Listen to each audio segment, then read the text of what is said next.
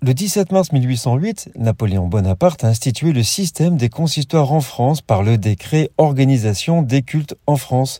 Cet arrêté a mis en place un système de gouvernance pour les différentes religions pratiquées en France, y compris le catholicisme, le protestantisme et le judaïsme.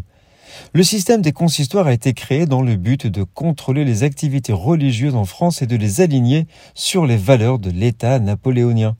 Il a instauré un système de consistoires régionaux et un consistoire central à Paris, qui était chargé de surveiller et de réglementer les activités religieuses dans leurs zones respectives. Les consistoires étaient composés des représentants de chaque religion et étaient présidés par des fonctionnaires nommés par l'État. Le système de consistoire a été critiqué par de nombreux partisans de la liberté de religion qui ont considéré qu'il était restrictif et qu'il entravait la liberté de culte. Cependant, il a également été salué comme une avancée importante pour les minorités religieuses en France qui ont été autorisées à pratiquer leur religion librement et sans crainte de persécution. Le système des consistoires a été maintenu en France jusqu'en 1905, jusqu'à ce qu'il soit aboli par la loi de séparation de l'Église et de l'État. Nous sommes le 17 mars.